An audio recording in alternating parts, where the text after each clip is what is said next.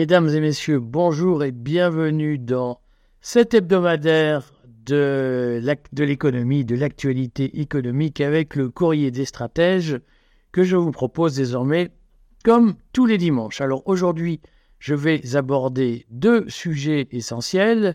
Un sujet sur l'activité des entreprises d'assurance et leur achat en matière d'obligations souveraines de la zone euro, qui est un indice important sur la confiance que les compagnies d'assurance accordent à l'activité des États et des entreprises de la zone euro. Et bien entendu, je vais m'apesantir sur l'état des finances publiques en France et leur très grand délabrement, même si l'agence Standard Poor's a décidé de ne pas dégrader immédiatement la note de la France et de simplement la mettre sous surveillance négative, sous perspective négative.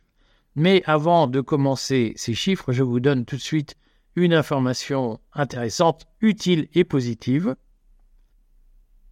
Vous noterez que si vous avez acheté un lingot d'or à 60 000 euros il y a un mois et demi, comme nous, vous l'avions recommandé, eh bien, le prix du lingot d'or est aujourd'hui de 61 199 euros et 59 centimes, autant dire 61 200 euros. Vous avez donc gagné en un mois et demi 2% en deux mois. En deux mois, vous avez gagné 2% sur votre épargne. Je vous rappelle que le courrier a publié des vidéos sur la fiscalité de l'or et sur les techniques d'achat d'or. Il est encore temps d'acheter si vous le souhaitez, car on peut penser, compte tenu de la situation géostratégique au Proche-Orient notamment, et de l'année euh, sous haute tension que nous commençons, nous pouvons penser que le cours de l'or va monter et que donc c'est une très bonne façon d'éviter l'érosion progressive de votre patrimoine que d'acheter de l'or. Voilà, c'était la petite info du jour. Maintenant, j'en viens à mon premier sujet qui est la question des détentions de dettes souveraines par les compagnies d'assurance dans la zone euro.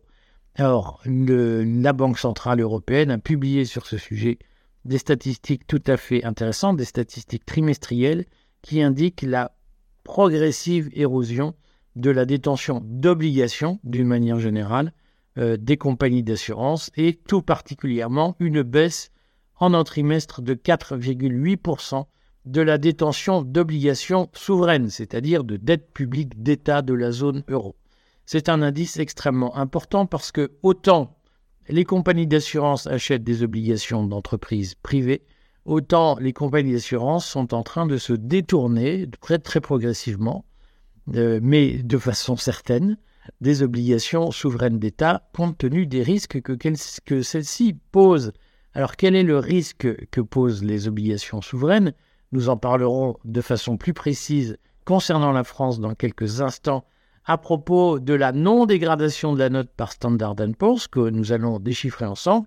Mais d'ici là, le sujet, pourquoi les compagnies d'assurance restreignent-elles leur achat d'obligations souveraines?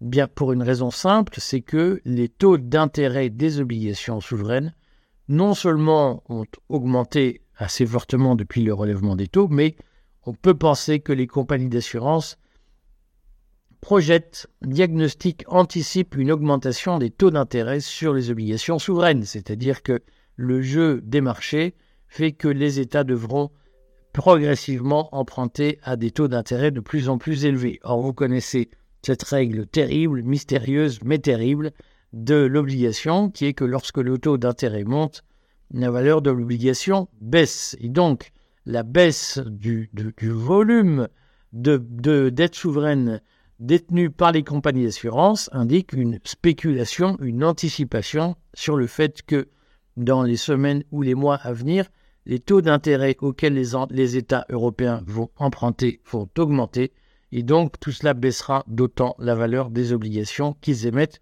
Et donc tout cela pèsera d'autant sur les comptes des assureurs qui devront passer des moins-values en cas de revente de ces titres, surtout en cas de revente anticipée. Concrètement, ça signifie quoi? Ça signifie que les compagnies d'assurance aujourd'hui sont assez convaincues qu'il va y avoir une tension en 2024 dans la zone euro et que très vraisemblablement les prix vont euh, continuer à baisser et donc les taux d'intérêt augmenter. Hein, c'est cette logique compliquée du marché obligataire qui est une logique un peu renversé, mais euh, les compagnies d'assurance anticipent des, difficultés financières globales pour les dettes publiques dans la zone euro et spécialement pour les États qui sont obligés d'emprunter le plus en volume. La France, l'Italie, l'Allemagne, même si l'Allemagne est beaucoup moins endettée que nous, elle doit quand même emprunter. Et donc tout ça euh, laisse à penser que les assureurs anticipent des difficultés financières pour les États de la zone euro et notamment des, des, spéculations sur d'éventuels défauts des États dans la zone euro. Ayez bien cela à l'esprit dans vos anticipations parce que tout le monde s'attend à une année difficile. Le courrier en a beaucoup parlé sur les difficultés potentielles de trésorerie de la sécurité sociale en 2024. Le courrier a beaucoup évoqué les difficultés de l'État et l'incapacité de Bruno Le Maire à faire baisser les dépenses publiques pour ramener les comptes dans des comptes de l'État, dans des zones connues ou fréquentables. Et donc il y a dans les milieux financiers une anticipation d'une situation qui pourrait se dégrader très rapidement et qui pourrait jouer de vilains tours aux épargnants. Donc plus que jamais, évitez les dettes publiques. Plus personne n'en achète, en tout cas les assureurs n'en achètent plus. Et réfléchissez plutôt à acheter des valeurs refuges, je viens de vous le dire. L'or euh, augmente, mais je ferai la semaine prochaine un point sur les autres métaux précieux, sur l'argent et le palladium notamment, qui euh, présentent des, évolutions à long terme qui sont aussi tout à fait intéressantes. Voilà, je vous donnerai le lien sous cette vidéo vers les publications statistiques de la BCE concernant l'activité des sociétés d'assurance et notamment leur détention d'obligations privées et publiques. Faites attention à ce phénomène, on le sent, il y a une onde sous-jacente, une anticipation sur des difficultés à venir dont euh, les déterminants sont assez simples il y a euh, d'une part les guerres qui coûtent cher à mener, que ce soit en Ukraine, même si nous les menons par procuration, menons, menons la guerre en Ukraine par procuration. Il y a cette guerre au Proche-Orient qui inquiète tout le monde, qui pose des problèmes majeurs. il y a cette situation industrielle de la zone euro qui est compliquée parce que la Chine et les États-Unis subventionnent fortement ce qu'on appelle l'industrie verte et l'Union européenne, la Commission européenne, pour sa part, se contente de préconiser des augmentations d'impôts pour les entreprises anciennes, pour l'industrie non verte, l'industrie polluante, mais les industries vertes ne sont guère subventionnées en Europe, ce qui pousse à la désindustrialisation vers les États-Unis ou vers la Chine, ce qui explique la très bonne santé de l'économie américaine et la situation de plus en plus poussive de l'économie de la zone euro. Nous y reviendrons la semaine prochaine. Je parlerai plus simplement de la situation globale de la zone euro et notamment de la baisse de croissance et de la probable récession que nous connaîtrons dans la zone euro alors que la croissance aux États-Unis franchit des bons totalement extraordinaires. On voit là des différences de stratégie, mais aussi on voit là le produit d'une géopolitique internationale où l'Europe est de plus en plus le faire-valoir des intérêts américains et ne dispose plus d'autonomie d'action qui lui permette de développer ses propres politiques. Nous y reviendrons. Maintenant, j'en viens à la question du jour qui a beaucoup occupé les économistes, qui devait être la dégradation de la note de la France que tout le monde attendait. Alors, vous remarquerez que le courrier a évoqué le sujet au mois de juin en disant que euh, Bruno Le Maire euh, commençait une course contre la montre pour éviter la dégradation de la note de la France.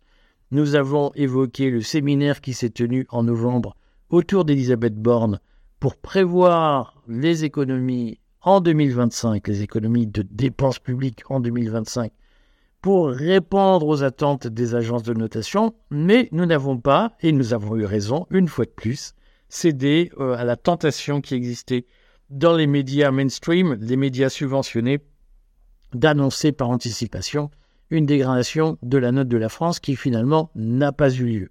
Hein, et tant pis pour ceux qui l'avaient, notamment je pense au point, euh, mais à quelques autres euh, publications officielles, euh, annoncé que la, note de la France serait probablement dégradée. Elle ne l'a pas été. Nous n'en avons pas fait des choux gras et nous n'en avons pas fait une obsession.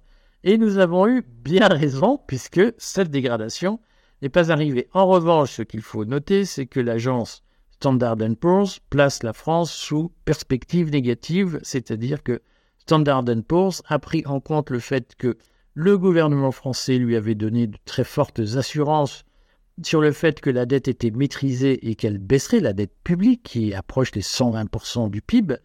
Euh, donc l'agence Standard Poor's a fait une fleur, je vais y venir, au gouvernement français, mais euh, il est évident que euh, tout cela est soumis à la délivrance de la promesse, c'est-à-dire que Bruno Le Maire et probablement Elisabeth Borne ont juré leur grand Dieu que la France parviendrait à maîtriser ses dépenses et à diminuer sa dette.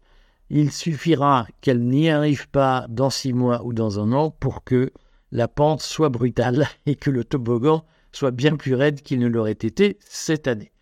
Euh, deuxième point, on lit dans la presse, notamment dans le Figaro, que le Bruno Le Maire a mis les bouchées doubles pour convaincre Standard Poor's de ne pas dégrader la note de la France. Ça signifie que, pour ceux qui avaient un doute, la notation, évidemment, des notes, des dettes, la notation des dettes d'État des finances publiques des États est un exercice beaucoup plus politique qu'économique. Rationnellement, Standard Poor's, je rejoins la presse subventionnée, Standard Poor's aurait dû euh, dégrader la note de la France, mais il y a eu des pressions politiques françaises pour euh, expliquer à Standard Poor's que ce serait une manœuvre maladroite et visiblement la pression politique a fonctionné. Standard Poor's a sursis à sa décision de dégradation qui aurait coûté très cher à la France, mais qui coûtera encore plus cher lorsque la dégradation interviendra. Nous, Français, nous savons que Bruno Le Maire est l'homme des promesses jamais tenues, et donc lorsqu'il s'engage à faire quelque chose, on sait qu'il fera le contraire.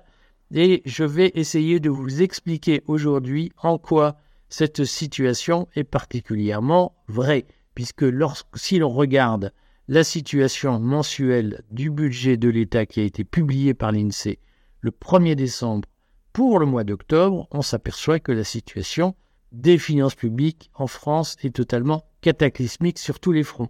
Cataclysme, alors je reprends mes petites notes, les recettes générales du budget de l'État en 2023 au 30 octobre, 31 octobre 2023 par rapport au 31 octobre 2022, les recettes générales, c'est-à-dire le produit des impôts, les recettes fiscales, ce que l'État reçoit pour financer ses dépenses, eh bien, ces recettes ont baissé de 4% en un an.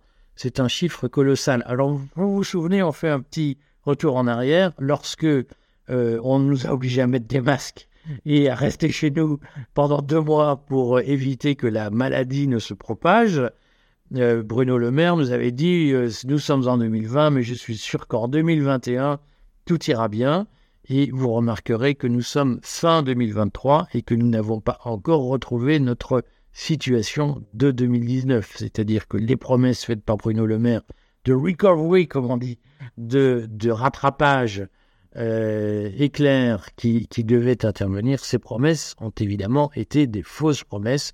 Nous sommes dans une situation pire. Or, en 2022, il existait encore, je dirais, une queue de comète du Covid. En 2023, le fait que les recettes fiscales s'effondrent de 4% en un an est un signal extrêmement alarmant. Ça signifie que sans Covid, sans perturbation pandémique, avec une guerre en Ukraine qu'on a eu le temps d'amortir. Vous vous souvenez que Bruno Le Maire nous avait aussi dit qu'il allait foudroyer l'économie russe en février 2022. En, mars 2022, la Russie devait être à genoux.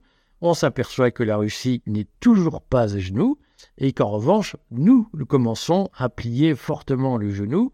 Les recettes fiscales s'effondrent de 4% et pendant ce temps, les dépenses publiques explosent. Alors si on fait le total des dépenses publiques, on s'aperçoit qu'elles sont en très forte hausse, je vais vous dire de combien.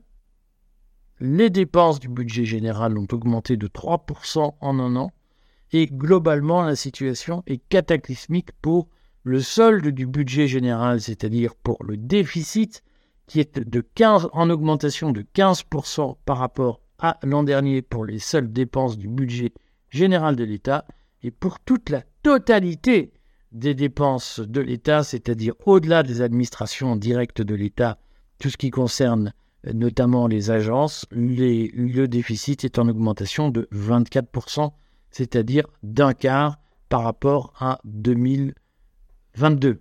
Autrement dit, alors que nous sommes en sortie de Covid, alors que nous sommes en sortie de crise en Ukraine, alors que nous sommes au fond dans une situation qui devrait ressembler à un retour à la normale, alors qu'aux États-Unis, le budget de l'État euh, est certes en situation difficile, mais il s'appuie sur une croissance extrêmement dynamique, eh bien en France, nous constatons l'inverse, c'est-à-dire un effondrement des recettes, une augmentation des dépenses et une augmentation colossale du déficit public de l'État. Alors, vous comprenez tout de suite, lorsque je vous dis cela, la, la, mécanique particulière avec laquelle euh, Standard Poor's a jugé la dette de l'État, puisque Standard Poor's a tenu compte, je viens de vous le dire, des pressions politiques et des fausses promesses de Bruno Le Maire sur la maîtrise de la dette et sur la diminution des dépenses publiques. En réalité, alors que Bruno Le Maire nous avait annoncé 16 milliards d'économies pour 2024, par rapport à 2022, eh bien, nous constatons que la dépense de l'État est irrépressible et que le déficit ne cesse de se creuser, c'est-à-dire que la dette inévitablement augmentera. Elle augmentera dans un contexte de taux d'intérêt de plus en plus élevés et de spéculation de plus en plus forte sur la dégradation des comptes publics de la France. Autrement dit, nous nous, trouvons au milieu d'une espèce de nasse nous n'arrivons pas à diminuer nos dépenses. Nous, petit à petit, nous épuisons les forces vives du pays. Les impôts euh, produisent de moins en moins parce qu'il n'y a plus de production de richesse, il y a une récession qui couvre, et les fonctionnaires, les bureaucrates continuent à dépenser toujours plus en expliquant qu'il faut plus de ces services publics, qu'ils ont fait beaucoup d'efforts, que tout ça est très dur, et que, bien évidemment, on ne peut pas s'en sortir, bon bon monsieur. Donc, on a des promesses politiques d'un côté, auxquelles Standard Poor's s'est fié un peu euh, le pistolet sur la tempe, mais ça n'aura qu'un temps. Et puis on a une terrible réalité, c'est que Bruno Le Maire, dont tout le monde connaît l'incompétence et l'incompréhension des lois économiques et l'incapacité à se faire respecter dans les services, eh bien Bruno Le Maire est en train de nous enfoncer dans une crise terrible car il se montre incapable de reprendre en main les dépenses publiques et le fonctionnement de son administration. Alors je vous ferai euh, cette semaine, euh, mardi très exactement, une vidéo pour vous expliquer comment éviter un contrôle fiscal. Retrouverez-la, ce sera sur la chaîne Patrimoine du courrier des stratèges. Retenez deux ou trois choses, deux ou trois évidences qui vous en donner. La première évidence, c'est que l'État va racler les fonds de tiroir pour ne rien laisser passer. Et donc les contrôles fiscaux vont être terribles. Méfiez-vous-en, euh, le pire peut vous arriver. Deuxième point, ayez à l'esprit que euh, la situation est au bout d'un cycle. Ça fait longtemps qu'on le sait, ça fait longtemps qu'on constate ce bout du cycle. Chaque fois, les États, chaque fois, les mécanismes publics parviennent à trouver des bouts de ficelle pour tenir encore un peu plus, tenir encore un peu, mais là, euh, le relèvement des taux va mettre la situation financière de la France dans une position inextricable. Ce sera la même chose sur l'Italie. Et vous savez, si vous nous suivez, si vous nous suivez, si vous suivez notamment les explications d'Edouard Husson, que l'Allemagne elle-même va se trouver dans une position extrêmement complexe dans les semaines et les mois qui viennent. Tout cela laisse à penser que la zone euro est au bout d'un cycle et qu'elle va devoir se réfléchir d'ailleurs une conférence sur l'avenir de l'Europe dont nous vous parlerons demain dans le journal télévisé du courrier des stratèges. Une conférence aura lieu à partir du deuxième semestre 2024 pour savoir s'il faut ou non transformer l'Union européenne en système fédéral. Ce sera probablement le début de la fin pour l'Union européenne elle-même car on voit mal comment un certain nombre d'États qui sont déjà eurosceptiques pourraient accepter de se voir imposer des règles malgré leur volonté dans le cadre d'une majorité qualifiée qui serait dégagée au Conseil européen. Tout ça fait que la situation géopolitique de la zone euro risque d'être très tendue en 2024, qu'il faut vraiment que vous appliquiez nos principes de prudence et de précaution. L'or monte, tout le monde est conscient que 2024 sera une année politique difficile, prenez vos précautions, évitez les placements sur les marchés financiers avant qu'ils n'aient connu la curée. Faites attention aux cracks immobiliers qui se profilent et qui devraient être réellement visibles dans les semaines qui viennent. Et faites attention aux tensions géopolitiques qui vont s'en suivre dans la zone euro et qui risquent de menacer tous vos actifs monétaires. Voilà, mardi, une vidéo donc sur comment éviter un contrôle fiscal. À bientôt mes amis.